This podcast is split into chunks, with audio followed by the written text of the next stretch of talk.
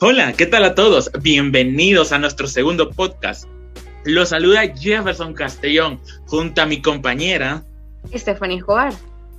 Y el día de hoy hablaremos acerca de un tema muy importante, las habilidades y destrezas de un líder.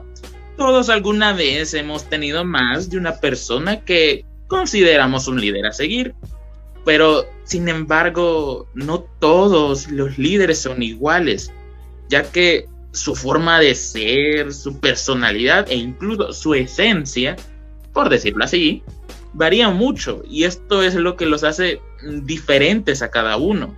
Pero entonces, ¿cómo podemos identificar a un verdadero líder? en eso tienes toda la razón. A la hora de ponerte al frente de un equipo de trabajo, es muy importante saber cómo mantenerlo motivado y lograr, lograr una implicación máxima con la que alcanzar los objetivos propuestos. Pero, ¿hay alguna manera de obtener esa capacidad de motivar a los demás? Por supuesto que sí. Esto se consigue adquiriendo las mejores habilidades de liderazgo. Y es que, aunque pueda parecer lo contrario, todos y cada uno de nosotros tenemos capacidad suficiente para influir positivamente en nuestro grupo de trabajo. Qué genial, pero ¿qué necesito hacer para poder convertirme en un líder? ¿Me puedes dar algún consejo? Claro que sí. Para convertirte en el líder que todo equipo quiere tener, es importante que acudes tus capacidades y personalidad a los requerimientos del mercado laboral y de la sociedad. Y sobre todo, siempre que seas respetuosos con aquellas personas que te rodean y forman parte de ti. Gracias. Al fin podré convertirme en un líder. Pero ¿Qué capacidades debería de enfocar principalmente? ¿Qué debería hacer? ¿O, me recomiendas algo a mí? Claro que sí, y te voy a recomendar cinco ideas. La primera sería visión de futuro. Un líder efectivo tiene los objetivos corporativos bien definidos, de forma que muestra y guía el camino de los integrantes de tu equipo. Además, comunica lo que espera obtener y dónde desea llegar pero soy una persona muy comunicativa con las demás. ¿Crees que eso me puede afectar si yo quiero ser un líder? No, claro que no. Para eso existe la capacidad de comunicación. Comunicar desde una posición de liderazgo implica transferir un propósito y una visión capaces de influir en la conducta de un empleo o un equipo los líderes deben servirse de esta herramienta para digerir y motivar a los profesionales a su cargo. Ya no basta con transmitir el mensaje, el líder comparte la información, se asegura de que ha sido asimilada y comprendida y busca la interacción de su equipo. Pero eso me cansaré muy rápido y no lograré terminar el trabajo y muchas veces hay que hacer mucho trabajo de un día para otro, que lo quieren para aquí, que lo quieren para allá, que lo quieren para ahorita, para después, y yo solo no podré con todo eso.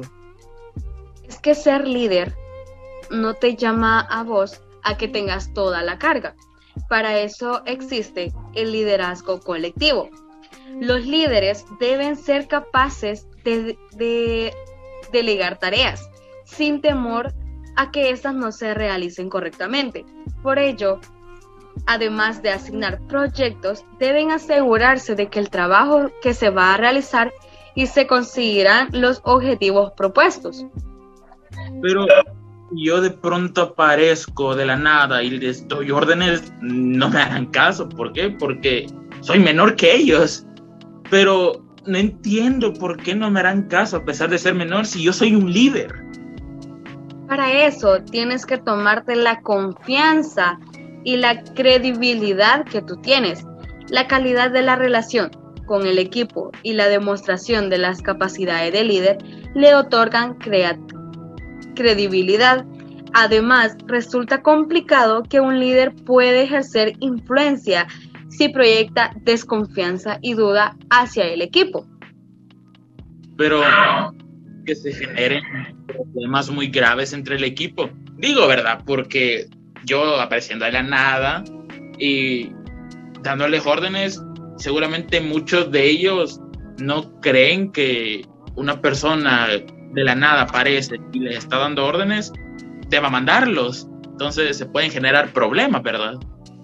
Claro que sí, y esto suele pasar demasiadas veces, pero para eso existe la conciliación.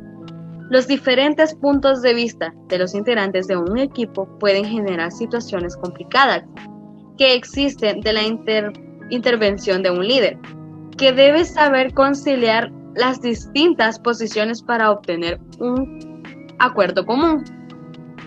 Mm, qué interesante, la verdad. Entonces, si yo sigo al pie de la letra estas cinco destrezas al fin, pero de verdad podré convertirme en un líder.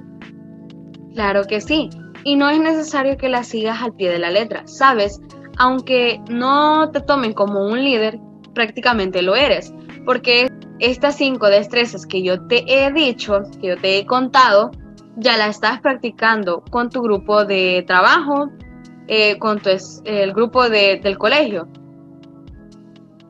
Mm, entonces, eso significa que yo, conforme vaya pasando el tiempo, iré ganando nuevas destrezas, según entiendo.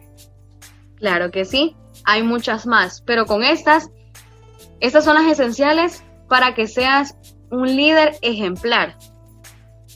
Mm, bueno, en serio, muchas gracias por estos consejos, la verdad. Como ustedes escucharon, amigos míos, estas son las cinco destrezas básicas que un buen líder tiene que dominar. Y como mencionaba, conforme vaya pasando el tiempo, ustedes pues irán ganando mayor experiencia, irán ganando, ganando mayor habilidad respecto a sobre cómo dirigir un grupo de personas, ya sea pequeño o sea grande. Pero lamentablemente, como en el podcast anterior, se nos ha agotado el tiempo y espero que estén con nosotros para el siguiente, que será un tema muy interesante. Muchas gracias, me despido. Un gusto haber hablado acerca de este tema. Bendiciones.